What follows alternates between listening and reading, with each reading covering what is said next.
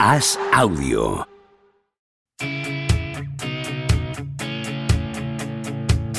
¿Seguirá a Don Propia Puerta batiendo récords goleadores?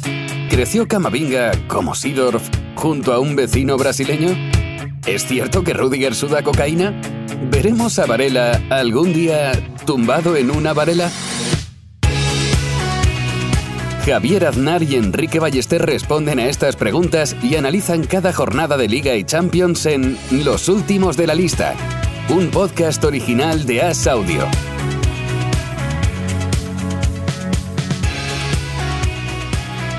¿Cómo estás, Enrique Ballester? ¿Qué tal, Javier? Estaba el día, este jueves, tranquilo, muy tranquilo, por lo menos eh, para mí, y de repente, de repente, eh, los grupos de WhatsApp han empezado a rebotar un vídeo, un tuit de Gerard Piqué, el futbolista del Barcelona que ha anunciado su retirada. Yo he salido a correr y cuando he vuelto me he enterado a la antigua. De repente he metido en as.com y he visto la noticia. Y nadie me había escrito, nadie había comentado, no, no me había metido en Twitter y me... a- a- A la, a la antigua, cuando has dicho a la antigua, a la antigua yo pensaba que, que habías llegado. no me he y- enterado con un niño con una gorra diciendo el- extra, el extra, portero- el extra. portero No, de tu no edificio. sí. Sí, sí, Y- y- el sereno, el sereno que estaba ya ahí por las calles de Madrid. el desollinador. Ha venido un desollinador, se ha quitado la gorra y le ha dicho, disculpe, señor Aznar. ¿Se ha enterado usted de la última noticia de Barcelona? Cuentan en Barcelona. Tampoco, tampoco me ha mandado alguien un halcón con una nota pegada en la, en la- en la pata, en la garra del, del halcón. No, no, pero vamos, una noticia inesperada. Esperada hasta cierto punto porque Piqué ya había dicho, ya había dicho varias veces que, mm, que él, pues, su retirada no iba a ser al uso. A mí, en una entrevista para GQ, de hecho, me dijo, yo a mí me encantaría retirarme un poco pronto y dedicarme a jugar al tenis. Bueno, ah, algo parecido ha, acabado haciendo. Sí, no, yo, yo estaba en el periódico y he hecho eh, lo que hago cuando quiero, por ejemplo, que me acuerdo a mitad de mañana que no, no he hecho el Wordle hoy, no he hecho el Wordle, entonces hago como que me llaman, salgo un poco ahí a la puerta y, y hago el Wordle tranquilamente. Pues yo he hecho como que me llamaban y he salido a ver el vídeo de, de Gerard Piqué con, con los auriculares y me he emocionado, ¿eh? Un poco digo, soy tontísimo, o sea, ya sabía que era tontísimo pero casi lloro viendo el vídeo de Piqué con sus imágenes de niño, o sea, pensando todo el, el proceso que ha Ya. hecho. Y, y era bonito. Eh, maneja muy bien estas cosas, Gerard Piqué. Que aquí, Mm, Eh, Esto no va a ser un poco, bueno, en, en parte, ya lo hemos hablado, pero quiero decir que no vamos a sonar como lo típico de uno cuando, cuando se retira, ¿no? Que entonces, o qué pasa con los, los actores o los escritores cuando fallecen, ¿no? Que de repente todo el mundo habla bien. sí, todos te quieren del cuando Gerard has muerto. futbol- sí, de Gerard Piqué futbolista hemos hablado muy elogiosamente aquí, Sí, tú y yo. Eh, porque de veras mm, tengo la impresión respecto a ti y sé la mía, que para mí es mm, uno de los mejores defensas centrales mm, de este país, si no el mejor. Para mí, esto lo podemos hablar ahora, y incluso de la historia del fútbol, diría yo, del fútbol que yo he visto de los últimos 20 años. Sí, eh, eh, por partes. Quiero comentar un poco el vídeo que eh, Mm. sí, me parece... Entiendo que es su vídeo de retirada y que tiene eh, elementos que a mí también me, me- hacen un poco, no soy de piedra, Enrique, aunque parezca lo contrario, por mi este cuerpo que parece esculpido en mármol. No. eh, pero, pero, no deja de sorprenderme dos cosas. Una, que solo salga él continuamente en distintas versiones de sí mismo, que es como un juego de matrioscas. Eh, es más, parece que cuando va a sumar a otra persona la corta, ni un compañero, ni una foto de equipo, ni un entrenador, que sí, que han sido muchos y variados y que no vas a poder meter a todos, pero eh, me- también me, me ha dejado eso pensando, como un homenaje a uno mismo, ¿sabes? Eh, bueno, y luego también no me gusta el- ese rollo victimista con el que arranca de esas voces en off de eh, entrecortadas de muchas críticas e injurias sobre mí y yo no he abierto el pico hasta ahora. Bueno, eh, a ver, se te ha criticado y con razón deportivamente por primera vez en 15 años y lo sacas de repente como dolido. Y parece que es el detonante de tu retirada. También me parece eso bastante, bastante cuestionable. Lo que pasa es que es verdad que luego un, un jugador que ha tenido tanto éxito te mete esas imágenes de niño, de cómo es verdad que soñaba con, más que ser futbolista, ser jugador del Barça y demás, y te gana un poco el corazón por momentos. Dicho esto, ya aparte del vídeo, evidentemente Piqué ha sido un central espléndido, competitivo, regular, consistente y, dominante. Un central que para mí, además, cambió bastante lo que suponía jugar en ese puesto. Me ha parecido un jugador siempre algo adelantado a su momento en, todo, en, casi todas las temporadas en las que ha estado. Y yo, incluso ahora que se le critica, tú, de hecho, el, pasado, el pasado partido del Barça en Mestalla, que dijimos que había salido eh, a medio vestir, tú decías que había jugado fenomenal, es verdad. Es que Piqué, más allá de que haya tenido algún despiste contra el Inter, que sí, que ha sido costoso y demás, ahí parece un jugador que a día de hoy sigue siendo perfectamente eh, utilizable y con un rendimiento más que digno. Lo cual también hace que no deje de resultarme llamativo que se retire justo también, también cuando es suplente en 15 temporadas. Parece como que él no está dispuesto a perder un poco eh, ese protagonismo, ¿no? Que, oye, yo si no soy titular en estos partidos y no tengo ese protagonismo en el campo y en el equipo, me voy. Y también eso que a veces la gente lo elogia de, bueno, eh, él en cuanto no estaba al 100% o en cuanto no lo dejó todo. Pues tampoco. A mí me gustan también los jugadores que saben un poco aguantar cuando no ganan todo, cuando no están en su mejor versión y, saben aguantar y saben adaptarse a eso. Sí, sí, claro, se puede mirar por diferentes maneras, ¿no? También hay gente que dice, bueno, para que estuviera suplente y jugando poco, pero con sueldo mm, de titularísimo de estrella del, club, mejor que se vaya y lo que se ahorra. pero antes, este antes de temporada, o sea, antes de empezar, no a mitad de temporada, o sea, lo que me parece extraño. Ya, ya. Ya, sí, no, evidentemente no es, nada usual, ¿no? Que se vaya un futbolista a, mitad de temporada, por mucho que ahora ya que, que, vayamos a tener el parón del Mundial, etcétera. Respecto al pique futbolista, mm, mm, abro ese melón. Yo estaba hablando con amigos esta tarde eh, y yo preguntaba, ¿es el mejor central de la historia de España? Y hay gente que decía, bueno, eh, Sergio Ramos, Carles Puyol, eh, nombres que salían ahí, ¿no? Fernando Hierro, decían.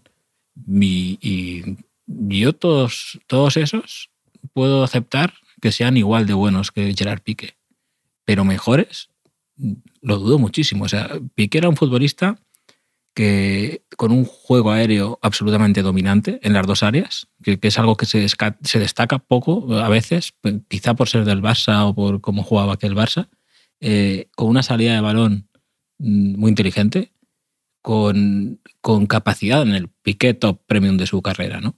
Eh, de defender a campo abierto, que eso es dificilísimo, y eh, de defensa del área buenísima. O sea, creo que, es que era, eh, era muy completo y, muy bueno. Y lo hizo en, en, un Barça dominante, en un Barça menos dominante y en una selección española que ya había sido campeona de Europa, pues mm, heredó aquello y creo que incluso a nivel defensivo perfeccionó esa selección, ¿no? Y lo hizo tanto con Carlos Puyol de pareja de central como después con Sergio Ramos también.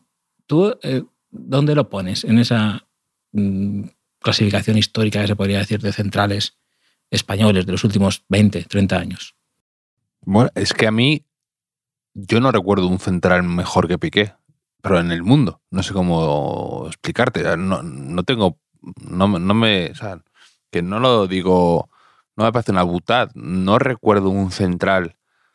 Además, que haya jugado en el mismo puesto, porque Sergio Ramos también empezó mucho de lateral, iba alternando y, demás. Y, mm. Puyol igual. Sergio Ramos igual. Hierro muchos años de. Sí, Piqué, Piqué al principio en el Zaragoza. de Piqué en el Zaragoza.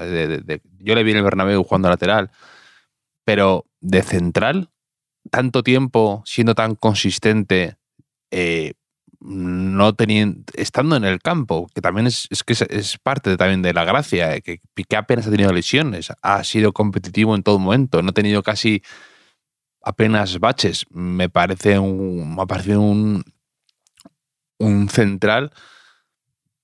No recuerdo, no, no te sabría decir muchos centrales que me hayan impactado más que Piqué o que me hayan dado la sensación de tener una carrera mejor que la de Piqué.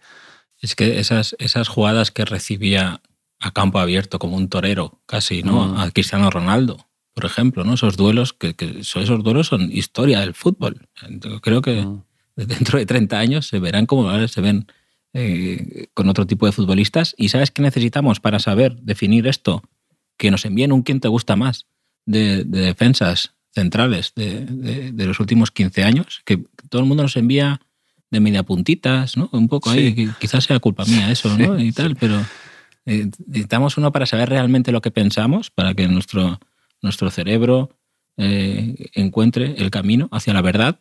Necesitamos que nos envíen un quien te gusta más Además, con, con este futbolista. Piqué, tengo la impresión a veces también de que es difícil medir o comparar su carrera, por eso que te digo, porque es verdad que yo sí tengo en la cabeza centrales que han tenido un par de temporadas impecables, la sensación incluso de ya solo momentos, ¿no? El típico central que hace un mundial increíble o que de repente gana un doblete o un triplete con su equipo y, y está a un nivel eh, maravilloso. O, pero, o yo qué sé, por ejemplo, no, no, no, es, no es por comparar, pero eh, centrales que me han encantado. Por ejemplo, el, ese Godín del Atlético Madrid, del final de su carrera, un poco hacia ya algo más veterano, después de haber empezado mal en el Atlético Madrid o tras unos años en el Villarreal.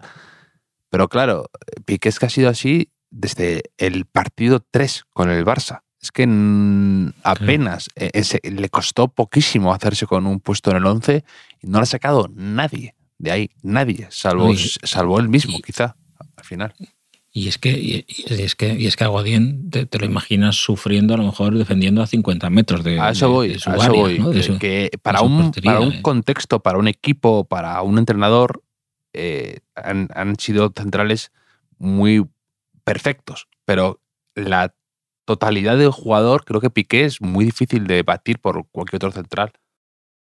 No, incluso en, en estos años de, de naufragios europeos del, del Barcelona, yo, yo tenía la impresión, os el recuerdo que me ha quedado, de que en esos naufragios, el mástil que quedaba en pie después de la tormenta, ¿no? Mm. donde se sostenía el Barça hasta que doblaba, era Piqué, realmente, eh, era Piqué.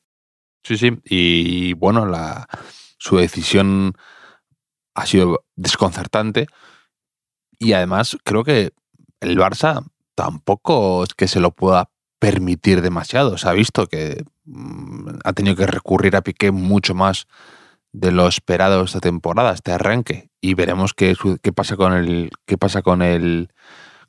qué pasa con el Mundial y, y cómo lo solventan. Claro, porque está en la, está en la prelista, o eso dicen, de, de Luis Enrique, que, que, ya falta poco para la lista definitiva para, para el Mundial. Y pasamos páginas, si te parece, Javier, porque sí. Ha habido fútbol estos días, ha habido competiciones europeas, hubo Champions, donde el único representante español que queda en liza en la Champions, el Real Madrid, ganó al Celtic para asegurar la primera plaza y mmm, espera rivales en el sorteo del lunes. ¿Quieres que repasemos, quizá, Javier? Sí, por eh, favor. Los posibles rivales del Madrid, porque la lió el PSG la lió el PSG porque metió seis goles el Benfica y entonces por, la por los goles fuera de casa, en el, en el desempate, es primero de grupo el Benfica, entonces el PSG es un posible rival del Real Madrid, que ya lo fue el año pasado en, en octavos de final, y, mm, pero no es el que más posibilidades tiene de enfrentarse al Real Madrid, porque es el Liverpool, que tampoco sería eh, nada sencillo, pese a que ha empezado la temporada mm, regular, mm. tirando a mal, a saber cómo está después de en 2023. ¿no? Un 20% de posibilidades de que sea el Liverpool, un 11% de que sea el PSG, un 14% de que sea el Borussia Dortmund, igual que el Inter, que el Eintracht, un 11 el Brujas, que sería a priori el más asequible, y un 14 también el Milan. ¿Tú quién te apetece? ¿Te apetece alguno? Imagino que el PSG eh, no te hace mucha gracia. No, lo no, sé. el PSG no le pongo en mi top de prioridades de cruzármelo en octavos. Ya fue bastante el año pasado, además con ese sorteo eh, en falso que fue lo del. Benfica y luego el PSG ya bastante se sufrió con Mbappé. Dejémoslo tranquilito una temporada.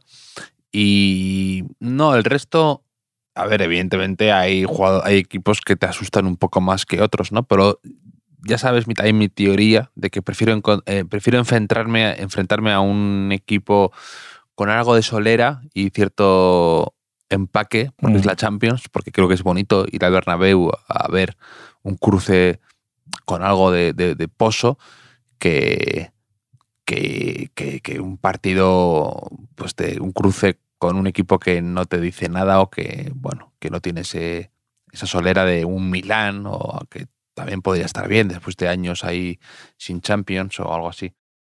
Sí, sí. El Inter, el Inter, ¿sabes por qué molaría? Porque sería bonito que Rudiger mm, enviara a Varela a la Varela y que por fin viéramos a Varela salir en una Varela gracias a Rudiger. Sería como cerrar un círculo Bueno, de, el año pasado de los últimos de, de la el año lista. pasado tuvo un encontronazo Varela con Militao, ¿te acuerdas? Y le expulsaron a, sí, que lo expulsaron. Sí. Eh, y el, el Inter también es verdad que es el típico equipo que ya nos hemos fumado dos temporadas seguidas, ganándoles además. Yo le también dejaría tranquilito al Inter, que están un poco crecidos además después de haber dejado la cuneta al Barça. Tampoco está mi top de prioridades este Inter de Milán. No, no prefiero otros equipos.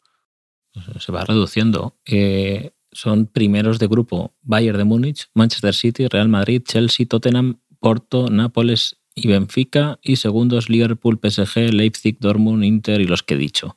Eh, un poco, un poco mm, rebelión de la liga portuguesa, de la liga italiana, de la, de la Bundesliga. Eh, me está llamando la atención Vamos a- esto. eh, de- Vamos a hacer otra vez lo del ese, ese, ese cambio de veleta de es que la liga ha perdido mucho poder físico, ya no es lo de No, antes. pero, pero la curiosidad es que ahora hablaremos de la Europa League, que en los grupos de la Europa League, por ejemplo, la Real Sociedad ha quedado por delante del Manchester United y el Betis de la Roma. Quiere decir que ahí la liga sí que a, a sus iguales, digamos que eh, marca diferencias, pero después en la Champions ha sido totalmente Sí. lo contrario. ¿no? El que- O sea, que, que eso quiere decir que no se pueden sacar conclusiones de esto o no. el que no va a estar ni en un bombo ni el otro es el Atlético de Madrid, que ya terminó de implosionar contra el Oporto y ya he escuchado ab- absolutamente de todo,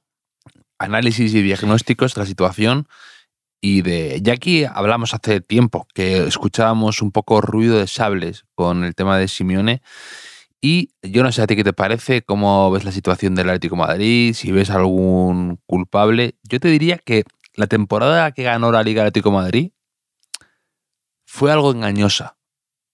Sobre todo para ellos, para ellos mismos. Porque a veces sucede que tú ganas un título con un equipo, de lo que sea, y, y de repente te crees o confías en que la plantilla está suficientemente bien armada. Y a mí también me engañó, porque aquí lo comentamos, ¿no? Que era, venía de ganar la liga y de repente se reforzaba con Grisman, con De Paul, que había jugado la Copa América fenomenal, y decía, pues tiene sentido que el Atlético Madrid pueda revalidar el título.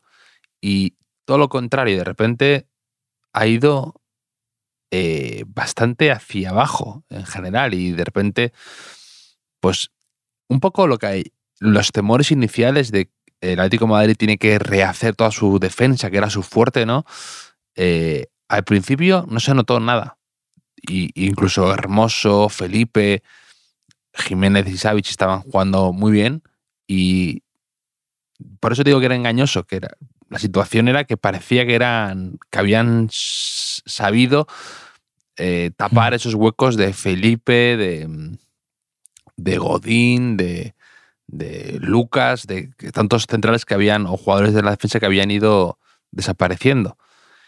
Y, sí. y, luego es que no, es que no. Y luego te das cuenta que Lemar no es un jugador tan fiable, que a pesar de que había resucitado, que Llorente a mí me sigue pareciendo una muy buena venta del Madrid, porque no me parece un jugador tampoco tan determinante y más.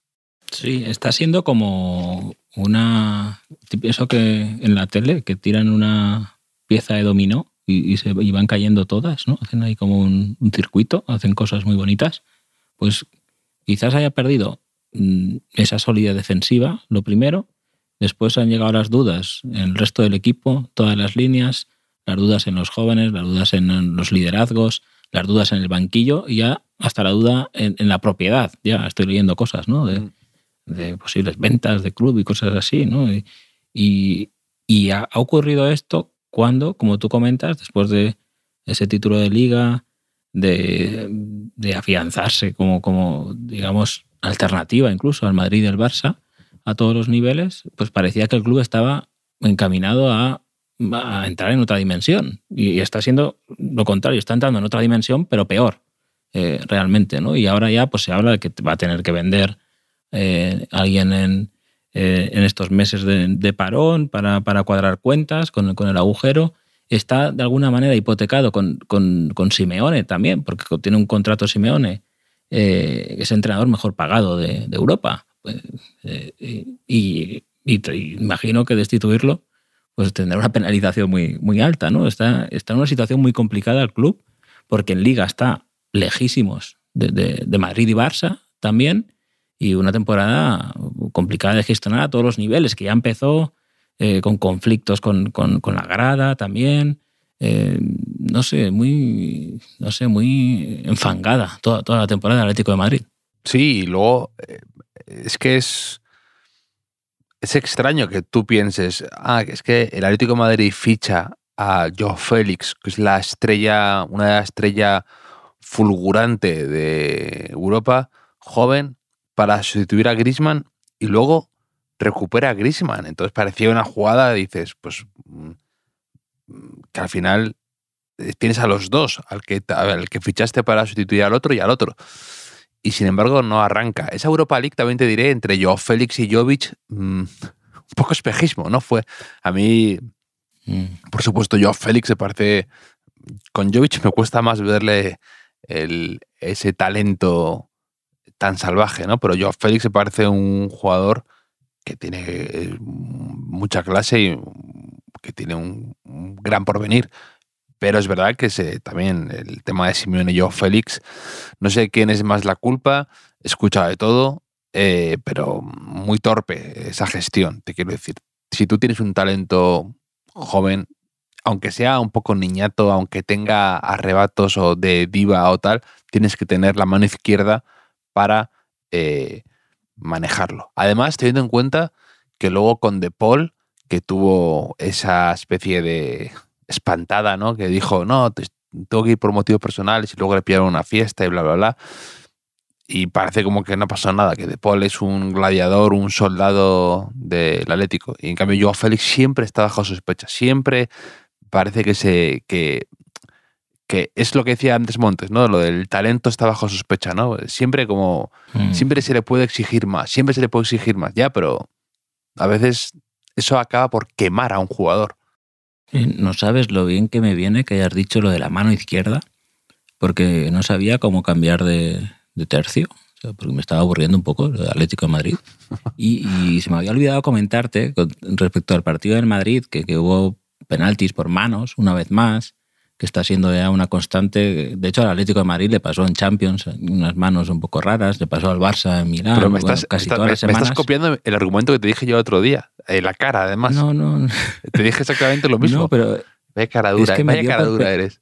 Me dio por pensar eh, eh, cómo sería el fútbol si obligaran a los futbolistas a jugar con las manos atadas al torso. O sea, que tuvieran que jugar, que, que los ataran realmente Mm. los brazos, así al, tronco, al tronco, perdón, eh, y, tuvieran que jugar así. O sea, que creo que sería un deporte bastante divertido, bastante divertido, con, bastantes cabezas abiertas también, eso también lo digo. Y mm, me estaba pensando, ¿quién, ¿quiénes serían los mejores jugadores del mundo si, si no se pudiera usar los brazos para nada? Y no sé si tienes tú algún candidato. Yo creo que Haaland sería buenísimo. O sea, yo imagino a Haaland eh, tirándose a rematar así con, como el, como el hombre bala, un poco, ¿no? O sea, tirándose así a, a rematar. Rudiger, por supuesto. Rudiger, por supuesto. Eh, cambiarían los motes de los futbolistas, ¿no? Por ejemplo, veo eh, la anguila, serían muchos, ¿no? Parecían así, la anguila de Embelé, por ejemplo, la, la anguila de Embelé. Eh, mm, eh, y, eh, se podría reptar, o sea, reptar sería un recurso bastante en el área, los porteros también, los porteros tampoco podrían usar las manos, eso también, también te lo digo. Y, y, mm, si fuera, cuando sea millonario, cuando vendamos el quien te gusta más, ¿no? Y, y demás, pues contrataré, haré un partido así. O sea, haré un partido así, con, no sé si con youtubers o con los mejores jugadores del mundo, pero les obligaré a jugar con, Bueno, con- yo creo con que los brazos pegados al cuerpo. parten con ventaja ahora mismo los laterales y centrales porque ya están obsesionados y están todo el día, si te has fijado, saliendo a cubrir eh, un centro o un remate con las manos atrás ya porque tienen auténtico pavor. Y yo ya les veo adelantados en eso, les veo más eh, coordinación a la, a la hora de moverse con los brazos atrás. Igual sería. Cerrando sería hierro, ¿te acuerdas cuando, el- cuando empezaba a congojar Sí, a los sí. árbitros con las manos atrás? Eso también era un gran, un gran experto en No, eso. pero el mejor del mundo igual sería Manquillo, Manquillo, ¿no? En- en- con esas condiciones, aquel lateral que fue de la cantera del Atlético de Madrid ¿no? y, y demás. Claro, porque de- se tendrían que sacar de banda como, como las, las focas, los leones marinos en los shows de, de los parques acuáticos, así con la cabeza también. Eh, lo propongo. Quizá en la pachanga que hemos tenido que aplazar por mi esguince de tobillo, pues eh, haya un tercer tiempo que juguemos así, que venga machicado con, con una cuerda y eh, nos ate, nos ate, y entonces aproveche, quizá conociendo a Machicado, aproveche para robarnos los móviles y, y las carteras y, y nunca más lo veamos. Pero no Pero descarto qué- tampoco. Pero qué ataque más gratuito a nuestro pobre productor. Es que pues, me he ido calentando, se me ha ido ocurriendo, se me ha ido ocurriendo sobre la marcha, pero, pero eh, no sé, es que así son los productores, Javier, a ver si te piensas que ¿de dónde, de dónde te crees que saca el dinero para pagarnos a nosotros? Porque no es de- de- del podcast. ¿no? Qué O sea, no- gratuito, qué no- gratuito al, pobre, generamos. al pobre Magic. Tengo más cosas que Eh, comentarte, Enrique, aparte de tu, tu fantasía esta de, de jugadores eh, sin brazos. Bueno, que de hecho a este ritmo también de lesiones que se están produciendo justo antes del Mundial, eh, alguno también va a acabar en, en esas circunstancias, casi jugando sin brazos o sin piernas, incluso sin ojo. Eh, Son, el, el Tottenham le tienen que operar de una fractura en, en, en- en la cara, en el ojo, porque se rompió el otro día haciendo un, en un partido de Champions y es casi baja para el Mundial, no saben si va a poder jugar. Timo Mm. Werner, eh, hay más hay más sustos de última hora de jugadores que no van a poder estar. Además, tiene que ser ya. Te tiene que, te tiene que poner muy nervioso eso, por una lesión tonta, ¿no? Eh, no sé. Yo, yo- yo estoy optando ya por no quiero saber nada. O sea, no, Sí. Me estoy poniendo nervioso yo, que ni me va Sí, ni viene. claro, pues, claro. por- de decir, el primer día, cada partido, el primer día, partido inaugural, voy a ver quién juega. Yo he salido a y correr ya sin forzar, por si acaso. Eh, además, tengo, tengo ya el uniforme de la selección, cual- cualquier día me llaman. Eh, de hecho, Sí, fíjate sí. cómo será la situación de, yo, de miedo, desesperación o, o- de incertidumbre que hoy, contra la Real Sociedad, ha acabado jugando Maguire de 9. De 9. Maguire. O sea, Están, pas- increíble. están- pasando cosas, Recurso. cosas muy extrañas. cosas- pero casi de, de- de- casi de, de 10, más que de 9. O sea, que, que- fantasista. sí, Le ha dicho, no, no quiero que, seas, que te limites a ser un rematador, quiero que inventes. Maguire, Harry. Era, era demasiado obvio ponerlo, ponerlo de 9. Era demasiado obvio, pero es que pasan cosas, cosas muy raras y en el Manchester United más. Todavía que el United, de hecho, es uno de los equipos que al ser segundo de grupo de la Europa League, igual que la Roma, se va a enfrentar a uno de los terceros que cae de la Champions. Le puede tocar al Sevilla, le puede tocar al, al Barça. Que, por cierto, ¿sabes que tengo jugador favorito para los próximos 15 años para dar la turra a la gente que me encuentre por ahí? Sorpréndeme, Enrique.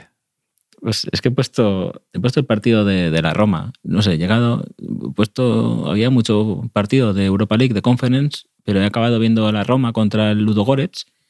Mm, No sé, quizá por, porque inconscientemente me he creído tanto el, el personaje de Enrico Malucci, o como dije otro día, Malatesta. Enrico, Malatesta. Enrico Malatesta, Enrico Malatesta, que diría, ah, pues Piqué sin Puyol, no sé qué. Sí, tú". sí. Bueno, eso, eh, un poco ahí, ¿no? Eh, mala testa.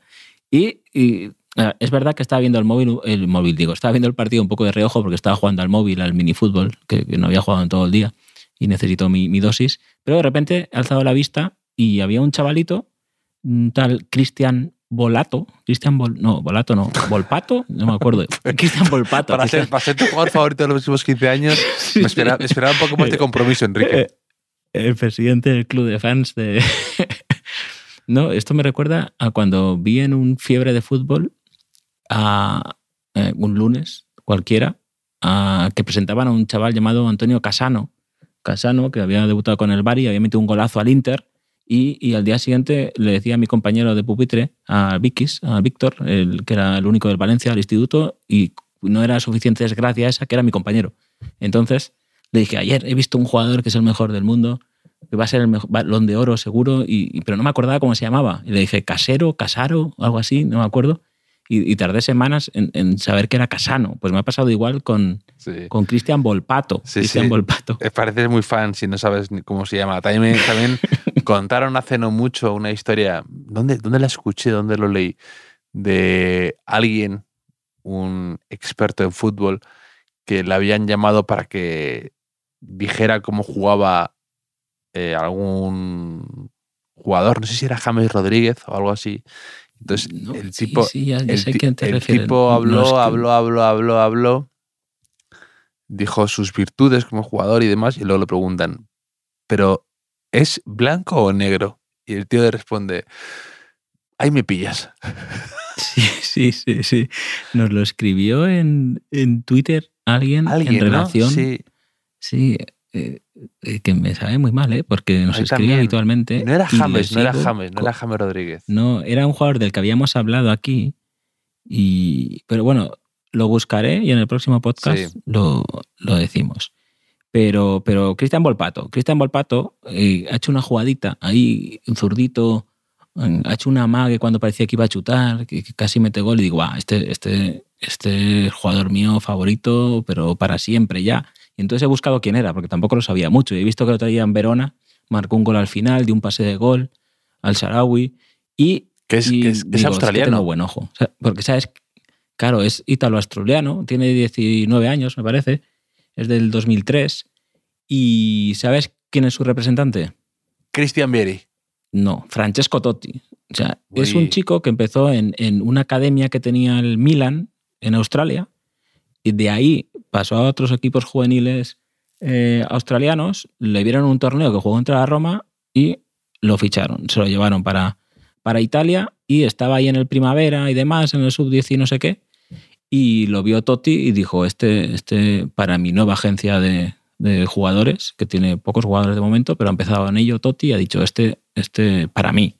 Y nada, pues estaba Mourinho dándole minutos, dándole cancha, y ya tengo Cristian Volpato, Cristian Volpato. Yo estaré en la barra de algún sitio y diré, ¿sabes quién es el, quién, ¿sabes quién es el futuro de, de la selección italiana? Porque parece que va a jugar con Italia.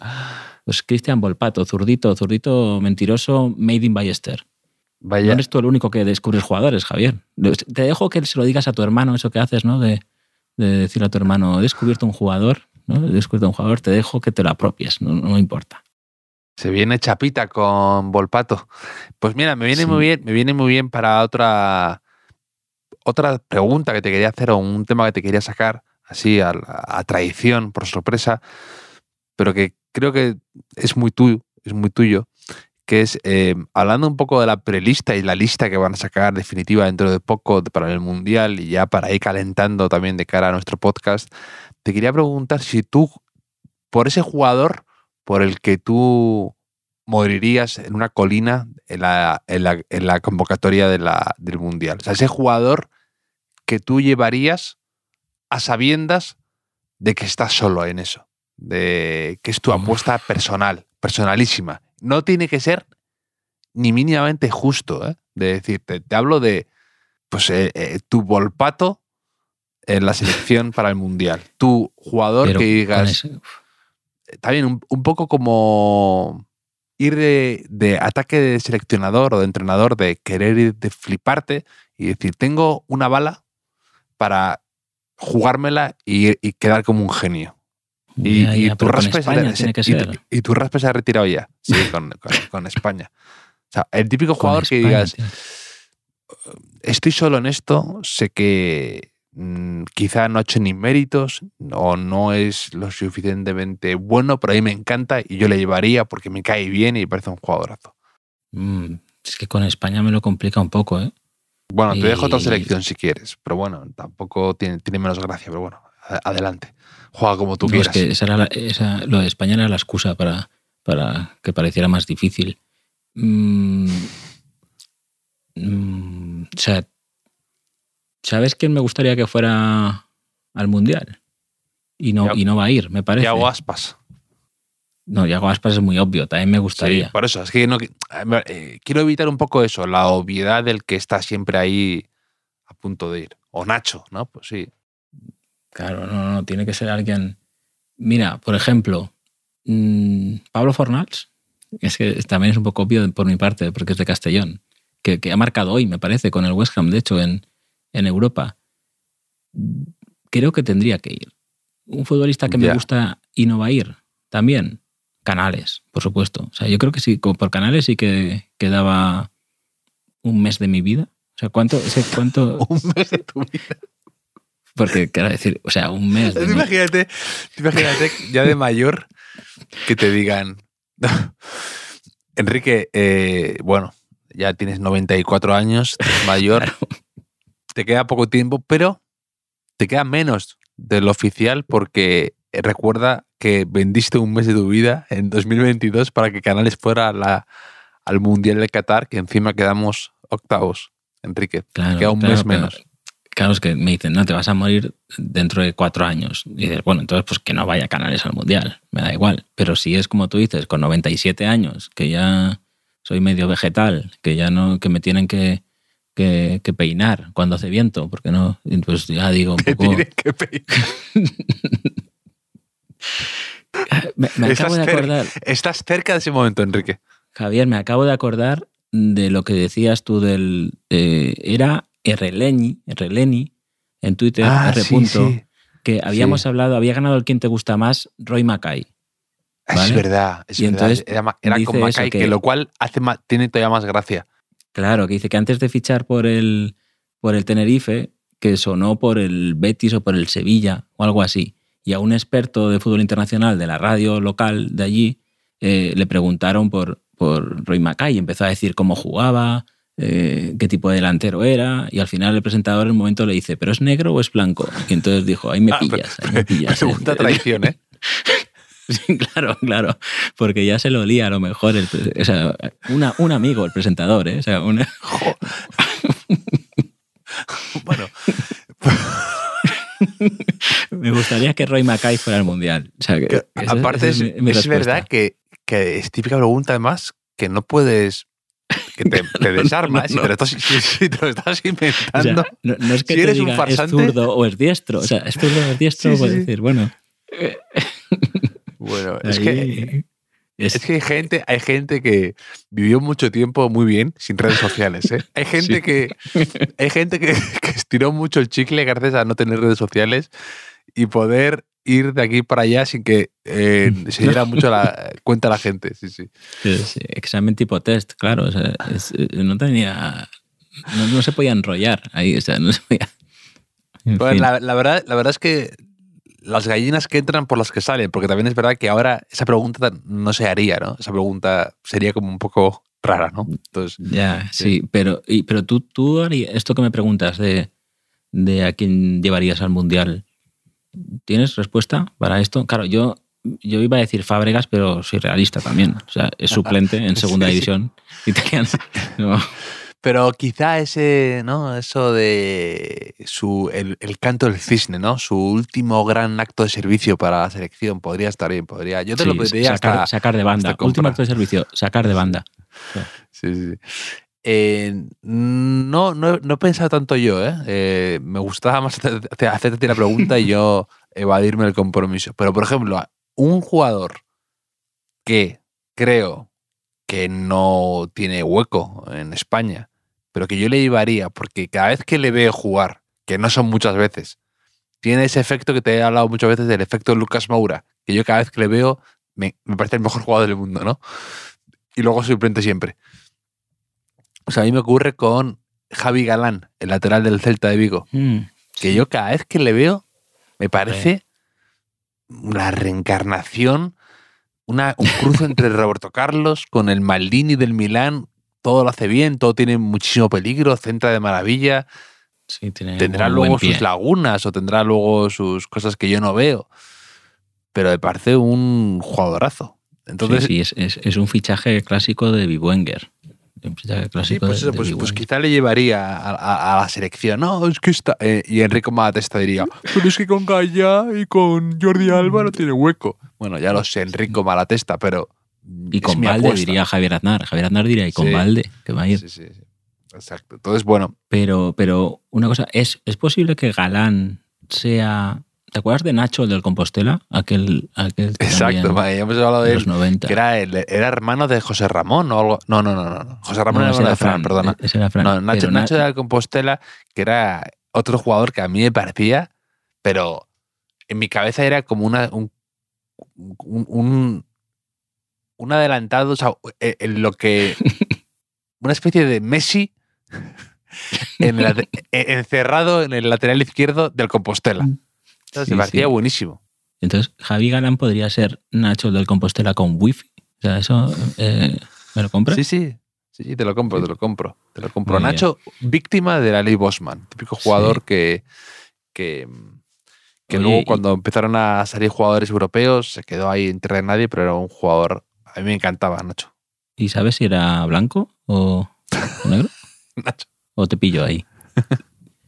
Eh, ¿Sabes qué me ha pasado también buscando información sobre mi nuevo ídolo, Cristian Volpato? O sea, he buscado Cristian Volpato anécdotas y lo primero que me salía era una anécdota, pero de Pulisic.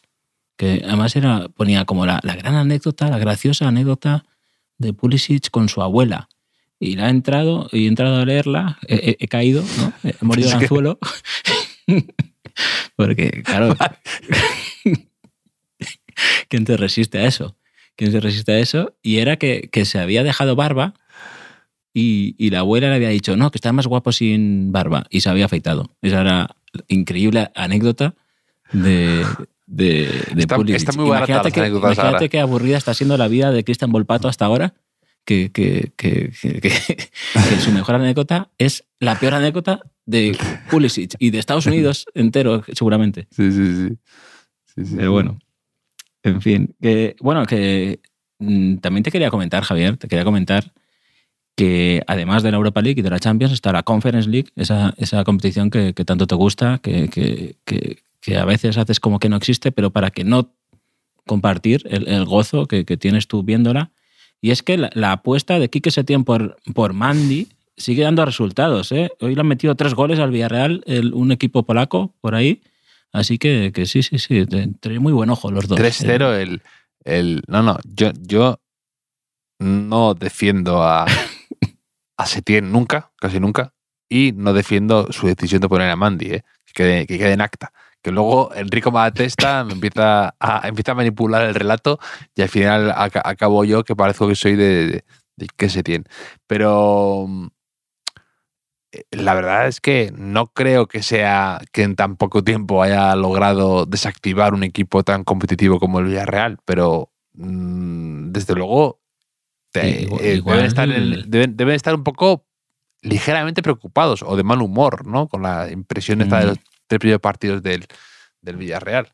Igual, igual no está siendo él, no, tampoco ha ido él. Como no dijo que el Barça no, no, no fue él, pues igual también ha enviado a su primo otra vez. Sí, sí, sí, pero, pero bueno, que acaba de empezar, acaba de empezar eh, Quique Setién en, en el Villarreal. Ahora enseguida le llegará el parón, así que podrá mm, introducir esos nuevos automatismos que, que está introduciendo en el, en el Villarreal. Y tengo, yo tengo, no sé si tiene muchas cosas, yo tengo dos cosas aquí que, que contarte. Mm, Otro es curioso, otro es curioso, o jugar al quien te gusta más. ¿Qué, qué eliges? Vamos a ir con tu es curioso y luego pasamos a un quién te gusta más rapidito. Ron- ronda relámpago. Vale, vale. Es, es muy rápido, o sea, ni siquiera es de fútbol, pero es que me hizo mucha gracia ayer. mucha, primero me hizo gracia y luego me indignó. Porque no sé si viste la noticia ayer de un tipo en China que le han tocado el equivalente a 22 millones de euros en la lotería y tenía que ir como a hacerse una foto, recoger el cheque o no sé qué, y se presentó con un disfraz de una especie de pollo amarillo, el cabezón, para que no le reconociera su familia. Eh, hasta aquí yo bastante a favor de eso, pero luego eh, la noticia recogía declaraciones de este hombre que decía que lo hacía para que su mujer y su hijo no se confiaran en la vida, o sea, no se relajaran. Les iba a ocultar que eran multimillonarios para que siguieran esforzándose duro en la vida y demás. Entonces ya mm, me, cayó mal este hombre, porque yo pensaba que era, a lo mejor era una broma. Pero, pero ¿a ti qué te parece? Tú imagínate que te hace eso. Bueno, por lo que me has contado de tu padre, tu padre igual te lo, te lo hacía. Pero, pero, y tú igual serías capaz. Pero eh, esto, esto eh, me parece gravísimo. ¿Tú cómo reaccionarías? Tú imagínate que estar trabajando toda la vida y, y cuando está tu padre en el, en el, lecho de muerte te confiesa y dice, no, que era broma. Esto era, esto era broma. Era, si somos multimillonarios desde, desde hace 50 años, yo lo mato en ese momento. Sí, y con mis propias manos. eh, vale. Tremendo, tremendo. El, el, el, es curioso, ¿es curioso o no es curioso esto, Javier? Es curioso, es curioso. Además, o imagínate, habría sido peor que te dijera, me tocó 22 millones de euros y me los gasté en, en un jugador de estos. En Cristian Volpato, en Cristian Volpato. Puse, mi apuesta fue Cristian Volpato y no salió bien, no salió bien. Eso es todo lo que puedo decirte. Era, era, la promesa de la Roma.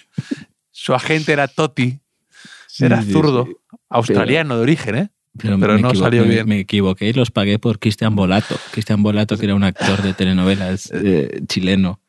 Eh, pero, te, te, te, conté mi amigo Justo, que mm. justo era eh, vio un día el, un partido de, de, la liga brasileña o algo así, típico día que pillas, pillabas un partido de, de, madrugada en el Plus y le encantó Nilmar, el que luego fichó por el Villarreal. Sí, sí. Le gustó tanto y luego con el Villarreal empezó a jugar bien que compró todos los dominios en sí, internet relacionados con Nilmar 9, Nilmar BR, Nilmar, todas las variantes las compró esperando a que lo petara y que vinieran a donde él y le dijeran, justo, necesitamos estos dominios, te damos, toma estos 22 millones de euros por claro, tener acceso a estos tal. Y, y, y, luego fue como tener acciones de, no sé, de, de, sí, sí. de GoWex del Intercity, ¿no? del equipo este de primera federación sí. que, que, que, utiliza en bolsa. Eh, pero sí, sí, hombre, con Cristian Volpato tienes que pillar muchos dorsales, porque lleva el, el sesenta y tantos, lleva, me, me, he visto en, en, en, la Roma, pero sí, sí, eh, CV, CV7 me la puedo jugar un poco, ¿no? CV, CV11, eh, sí. ya, ya, lo veo ahí, ¿eh? un poco puede ser como una, una furgoneta de Citroën o, o la nueva marca del mejor jugador de, del mundo. Va, ¿quién te gusta más? Javier, elige, elige.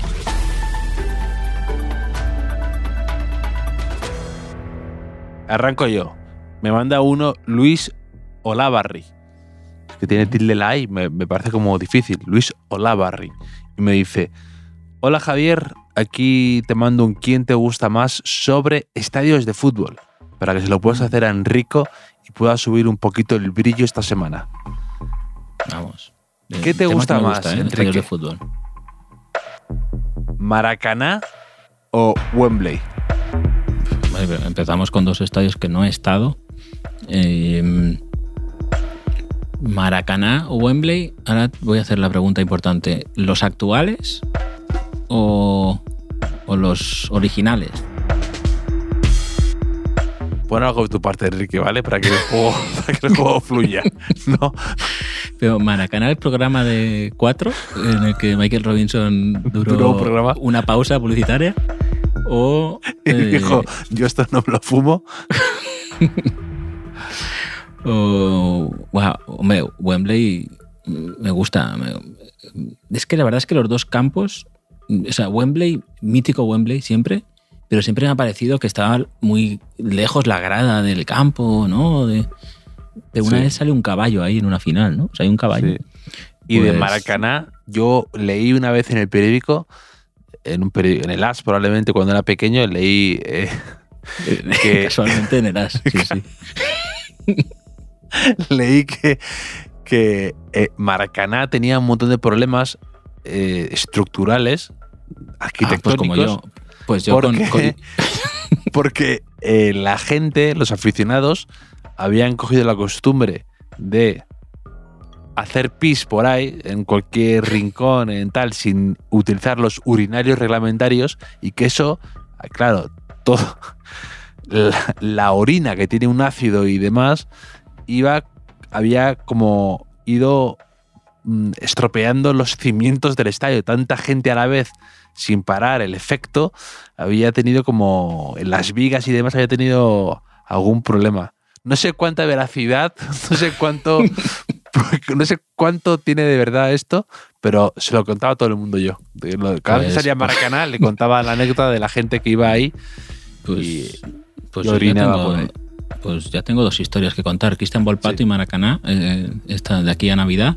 Pero y elijo Maracaná porque eh, empatizo mucho con los problemas estructurales y porque mi hija cuando le cambiaba el pañal se me meó encima también bastantes veces. Así que eh, elijo, elijo Maracaná. Maracaná o Allianz Arena. De Allianz Arena me mola el túnel de salida que, que tiene unas luces así como de, de after, un poco así eh, moradas, recuerdo. Mm, pero, pero, pero tampoco me parece súper mítico, ¿no? También es un, es un... Y no he estado, es que no he estado, no puedo... mm, Quizá en el próximo enfrentamiento contra la selección alemana de autores, Javier, nos lleven allí a, a jugar. Eh, sigo eligiendo Maracaná. ¿Qué te gusta más, Maracaná o San Siro? Maracuyá. Eh, mm, San Siro. Es que eso, porque son todos estadios que no he ido. Eh, yo pensaba que me iban a preguntar por la Magdalena de Novelda, el Collao de Alcoy, ¿no? Ese, ese tipo de, de estadios. Bueno, de España que he ido muchos. Eh, San Siro. Pero es que también son. Tampoco me mata San Siro. Puedes ¿eh? hablar del FIFA también, de, de jugar en el FIFA y tal. Ya, ¿Cuál- cuál está Giuseppe- mejor? Giuseppe Meazza. Eso, eso mola, ¿eh? Que, que sea el mismo sitio pero cambie de nombre. Mm. Y. Eso de- debería haber sido más Maracaná, ¿no? Ya. Maracana, Por lo de- me sigue. Por lo de, me sigue- no, digo por lo de, por lo de Giuseppe Meazza. Lo pillas. Ya. Ya, he hecho como que lo no, entendía. no puedo- he hecho como, no puedo he hecho como que jugar, lo no puedo. No, no. Nah, no, no, no, no valoras mi- mis juegos de palabras, mis retrucanos. Que mm, Sí, sí, sí.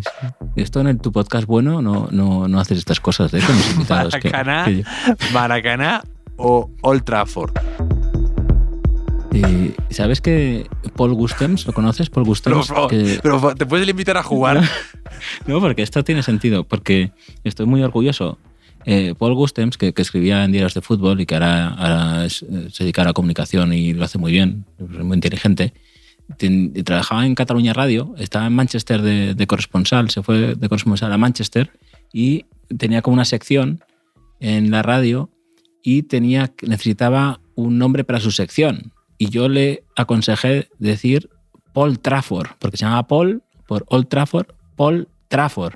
Y él presentó varias, eh, va- varias propuestas, pensando, incluyendo la mía, pensando que era la peor, y sus jefes de la radio dijeron, esta es buenísima, esta es la mejor. Y se quedó Paul Trafford, su, su ¿qué te parece? Así Sí, que... lo, bar- lo de Bárbitro y Paul y Paul Trafford. Tra- sí, Eres un- mago de las palabras. No me extraña Y- que, que te dediques a esto, Enrique. No, pero el ambiente, ambiente fútbol británico, la verdad es que a mí esto es un poco... Un poco Es tribunero, en- en- sí, sí. Un poco Enrico, Celebra- un poco Enrico, ¿no? Celebran los corners como si fuera un gol. Sí, sí, sí. Eh, Maguaya sobre todo, porque no se entera muy bien de lo que es un, un y un gol. Pero eh, sí, es que es verdad, es que es la verdad. O sea, el ambiente de Old Trafford es maravilloso.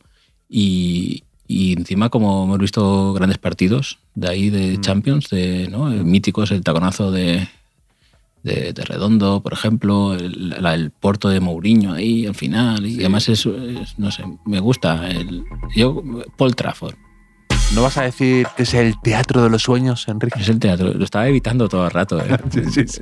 Estaba viendo, estaba viendo esquivar defensas una y otra vez te salían a ti y, y tú los esquivabas con un amago como haría Cristian Volpato. Que mm, yo he estado en estos. he- Jugadorazo, he estado en-.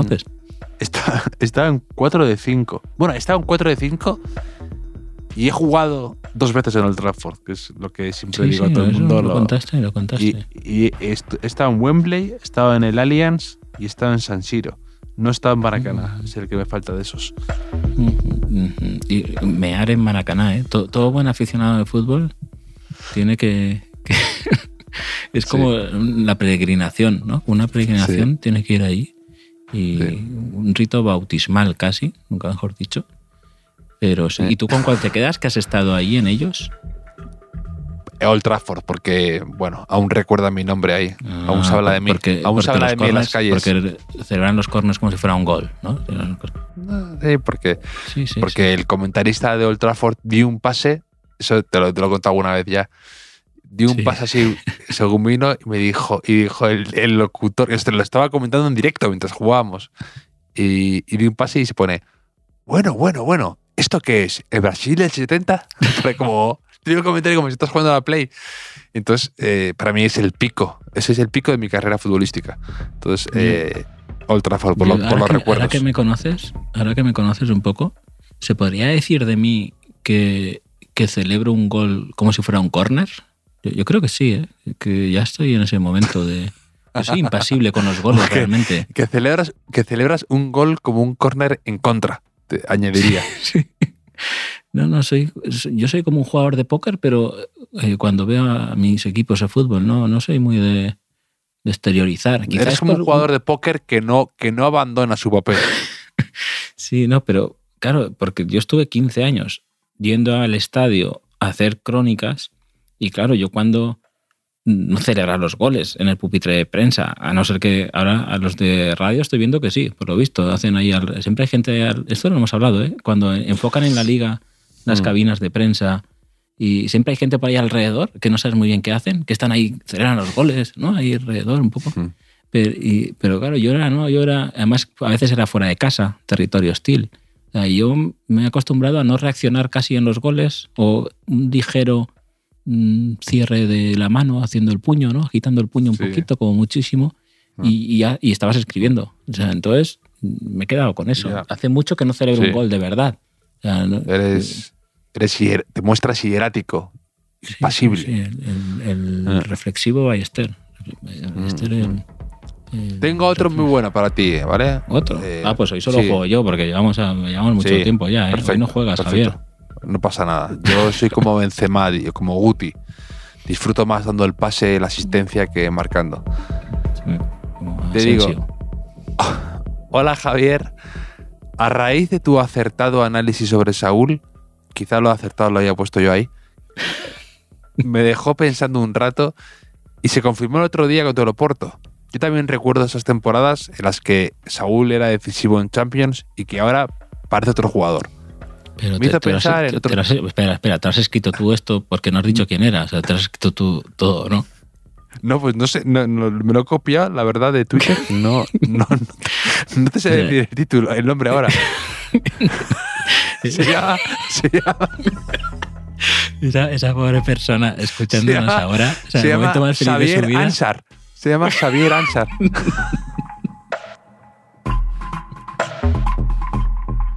no, pero, pero es verdad. Te va- O sea, es- que, que- que esto me ha llegado, ¿eh? Me, porque me, me parece bastante bueno. Yo no haría. yo- a mí no se me había ocurrido. Y dice: Yo, yo también recuerdo. Está, está este chico, o sea, este chico en, en- Es Javier la, uni- No, no, en- en la universidad diciendo, he enviado un quién te gusta más a Javier Aznar, seguro, seguro que lo publica. Ya veréis, escuchadlos todos, que seguro que, seguro que se lo hace a Ballester. Y ya- Pobre. Pobre. Momento, pobre. en No, va, no va a sentir peor.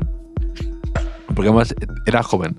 Eh, me hizo pensar en otros jugadores que han tenido un pico muy alto y una bajada considerable.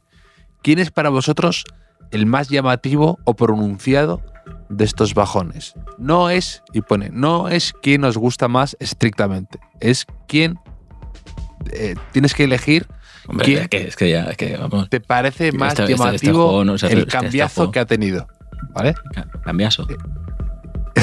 Dele Alli o Saúl. Dele Alli, que el otro día leí que estaba jugando en el Besiktas Sí, Y mal. y siendo suplente. Y mal. Sí, por eso es. Que me parece muy bestia lo de este tipo, que era. Es que hace no tanto, ¿te acuerdas que en el Tottenham ganó 3-0 al Madrid en la fase de grupos y Dele Alli metió dos goles y era como el the next big thing? Y de repente, Sí, sí, sí, sí. Eh, Ah. Y cómo lo caló Mourinho, ¿eh? En el, en el documental este del Tottenham. Lo llevó ahí al despacho y, y se, lo dejó bien se lo dejó bien claro. Eh, como, como se lo dejará dentro de poco a Cristian Volpato también. Pero... mm, ¿Era de Leali o quién, perdona? o Saúl, O Saúl. Hombre, eh, o sea, tengo que decir quién ha tenido la caída más estrepitosa, ¿no? sí, o. mm, sí. Exacto. Pues yo, la- yo creo que la de Dele Alli, porque primero, posiblemente caiga desde más alto de, de las expectativas, no quizá no del Sí. jugador que fue, Mm. porque Saúl rindió a un nivel elevadísimo en partidos muy importantes de Champions, pero bueno, Dele Alli también. Y, y Saúl, al fin y al cabo, pues sigue jugando en una liga grande, en un equipo potente, ¿no? Mm, sí, sí, sí. Mm, Pues Dele Alli. Dele Alli o Isco. Que Isco también fue un poco lo de Dele Alli, que entre comillas, que se me entienda, que le señala a un entrenador, en este caso fue Mourinho con Dele Alli, en el caso de Isco fue Solari, que dijo, "Mm, no está bien, y desde entonces no ha rendido casi en absoluto. Ya, pero bueno, Isco tiene un bagaje. Claro, es que a Dele Alli le ha pasado esto antes de ganar nada en su vida. O sea, quiero decir, Isco puede decir, mira, ya tengo 30 años, parece que tenga 36, pero he sido capital en Ya, pero- finales de Champions, sí, que pero- he sido titular. Pero Sí, sí. yo de ahí lo Ya, ya, pensé, pero ¿eh? es la esencia del juego, ¿no? La caída. No, y, y- y también tiene eh, la sensación. O sea, la, la- Tiene, está bien pensada porque es Isco, o sea, el mejor Isco que tocaba, que, que fuera, eh, con 28, 29 años, ese Isco lo hemos- no- nos lo hemos perdido.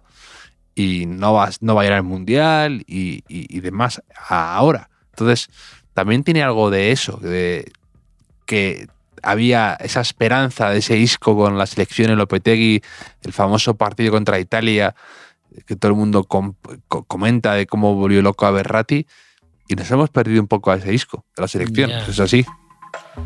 ¿Y si la culpa es de Rubiales por destituir a Lopetegui antes del Mundial del 2018, que tenía que ser el Mundial de Isco, que había sido 2018 la final del Madrid contra la Juventus, si no, si no recuerdo mal, ¿no? Que había, mm, pues sí, sí, la verdad es que se hablaba de Isco no para ganar el balón de oro, pero sí para estar ahí entre los 10 primeros, ¿te recuerdas? no? Todo eso. Pues... Dele Ali, Dele Ali. Es que lo de Dele Ali es, es, es- es estar en Turquía, hemos hablado aquí, el tipo de liga que es. Y que bueno, que haya jugadores que se vayan ahí en la treintena ya un poco de vuelta, pero irte y no jugar. Dele Ali o James Rodríguez. Mm, Es que James, James era buenísimo, ¿eh? James era buenísimo y ha ido, vamos, a un ritmo hacia abajo muy vertiginoso también, ¿eh? Sí, sí, sí. Y, y es que es difícil. Me, me está dando pena esta, este quien te gusta más un poco. ¿eh? Estoy acabando de bajón. Me, me está sumiendo un poco en, eh, en pensar un poco eso. ¿eh? Que- y, y valorar quizá más a Gerard Piqué, que se ha retirado hoy. Porque te das cuenta lo difícil que es mantenerte Muy en la bien. élite. Muy bien cerrado el círculo del podcast, Enrique, muy bien traído, sí. que- que, Sí, es que es, es que- Y a, y a mí mismo, y, y a mí mismo. Yo llevo 16 años trabajando por ahí, o, o un poco por ahí. Y que a veces pienso, me quedan 30. Y digo, esto es imposible, me voy a morir. Por el camino. Eh, es imposible. o sea, es físicamente imposible que yo trabaje Tú 30 eres años como, más. Claro. eres como esos policías de las películas que ya sueñan con tener un barco, con jubilarse y tener un barco de pesca, ¿no? Te veo a ti así.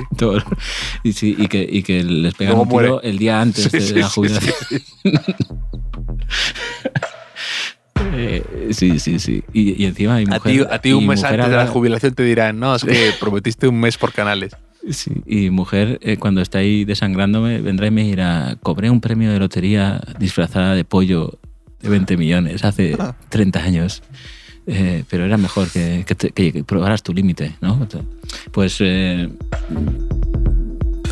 es que lo de Dele Alli me- también, ¿sabes? Y yo en el fondo, con, estas, con esto tengo un punto de mala persona que con esto de la Premier que nos venden ahí cualquier mentirita que sale de ahí, ¿no? De eh, como si fuera, o sea, se sobrevalora muchos jugadores de la Premier League por, por el hecho de estar ahí y, y más si son si son de allí.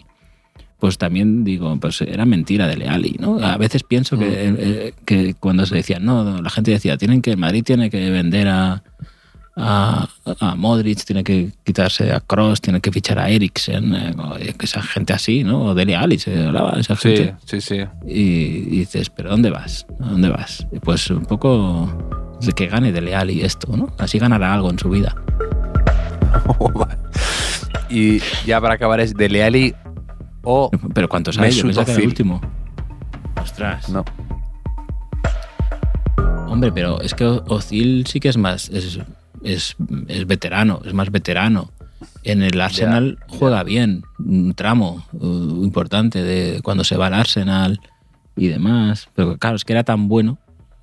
Es que no, no he terminado de entender muy bien eh, este quién te gusta más. Si tengo que decir quién ha caído más o quién ha caído más bajo. O sea, porque a lo mejor si tú estás en el Everest y bajas 2.000 Ya, metros, claro, claro, estás en que- el 6.000, a los 6.000, ¿no? Pero, eh, claro, mm, o- Ozil fue de los cinco mejores, mejores jugadores del mundo en algún momento, me parece a mí, para mí era, ¿no? ¿No estás de acuerdo con esto, Javier? Principios de la década del 10, por ahí, más o menos. Puede ser, y desde luego a mí me ha parecido los jugadores más especiales que yo he visto en el Bernabéu. Más especiales de, de decir, es que no, no he visto a muchos jugadores mejores que él, que sí, que luego se, se, agotaba rápido y demás, pero eh, Ozil ha parecido el Ozil Prime, como dicen, la gente comparte sus vídeos en, en Twitter y estoy suscrito a todas las cuentas que, que recuerden a Ozil. Eh, pues es que era espectacular. Es verdad que luego me ha dejado sensación a deber en, en el Arsenal, un poco conformista, y luego ha ido muy rápido hacia abajo. Y eh, le echaron del Fenerbahce. En la selección alemana también tuvo problemas y se fue. Mm, La jugada- la jugadita La que- impresión de que tocó el cielo muy rápido y luego no supo. La jugadita que he visto de Volpato, eh, muy Ozil, ¿eh? Ha sido, ha sido, ha sido como desde, desde la zona media punta hacia la izquierda, con la izquierda. Ha hecho ahí dos o tres amagos hasta que ha, ha chutado con la izquierda. Muy Ozil, muy Ozil. o sea, Mu- Ha hecho una buena jugada también Ozilesca Zaniolo, que es otro es zurdito que de la sí, Roma. Que ya bueno. es, que ese es un jugador más consagrado y que ha tenido unas lesiones importantes, pero es un jugador muy bueno y muy, muy, de, muy de la Roma, además, de motivarse mucho con un tipo de calidad y Mm. que Eh, Esa, a ver si les da alegrías. Esa definición ha sido muy mía. ¿eh? Ha, hecho ahí, eh, ha hecho un jugadón, se ha plantado delante del portero y ha hecho un caño de puntera. Con toda la intención, eh, ha pegado un punterazo hacer un caño, golazo de, de Saniolo. Y bueno, pues, eh, ¿quién he dicho? ¿Ha A lo mejor, a lo mejor aquí No sé. mete- a lo mejor aquí podríamos meter a Dybala también dentro de un par de años, ¿eh? a este ritmo de parones, lesiones que va teniendo Ya. el pobre, que no promete lo que en ese momento contra la eliminatoria aquella contra el Barça, ¿te acuerdas? Que parecía Mm. imparable, parecía el mejor jugador del mundo también. Y luego, pues bueno, se está desinflando ese, ese globo. Sí, sí, sí, Tipo, tienes, razón, tienes razón que esto te hace pensar más en, en esos jugadores que han mantenido un nivel muy alto durante mucho tiempo. Tienes razón, Enrique. A ver, tiene una buena lectura esa. Eh, ¿Está Argentina preocupada por, lo Celso, ¿eh? Eh igual no, no, llega al Mundial, ha dicho Scaloni que, que, solo quiere llevar a gente que esté bien y, y, bueno, hablando de, de zurditos y, demás. Pero bueno, a ver, a ver quién llega al Mundial. Foyt, es que, también está... Foy también está tocado, que acaba de volver ahora a estar disponible, no sé. Sí, pero ya hablaremos del Mundial, porque hay liga este fin de semana, liga la semana que viene, mm. que en una gran jugada de, de, marketing, una gran estrategia, presento el libro en Madrid. Javier, vendrás a verme el jueves que viene a las 7 de la tarde. si alguien quiere venir, están invitados los oyentes de los últimos de la lista en Tipos Infames en Madrid el viernes. El, el viernes, el jueves, perdón, el jueves, a ver si lo digo bien, porque irán otro día. Eh, y juega el Madrid ese día. Después juega a las 9 por ahí. Creo que juega el Rayo a las 7 y el Madrid a las 9 para, para mi público potencial futbolero madrileño esté entretenido y no pueda venir. Y el viernes estaré en Valencia. Por eso he dicho el viernes estaré en Valencia. La gente, si quiere venir a ver la presentación del fútbol no te da de comer. Estoy preparando mis peores chistes para, para, para la ocasión. Y bueno, eh, tú también estoy, estás invitado, Javier, ya lo sabes. Sí, sí, sí, sí. A ver si todo se puede dar y estamos por ahí. Por eso que digo que ese día es el último de liga y ya después empezaremos a preparar el terreno para el Mundial, que durante el Mundial haremos daily, como hicimos en podcast diario, como hicimos en, la pasada Eurocopa. Así que ya con, ganas de, de, despedir la liga hasta final de año y de empezar con, con el Mundial, que, que mucho que comentar muchas ganas, Enrique, de tu presentación, del daily, del mundial y de lo que venga. Te mando un abrazo enorme. Un abrazo, Javier.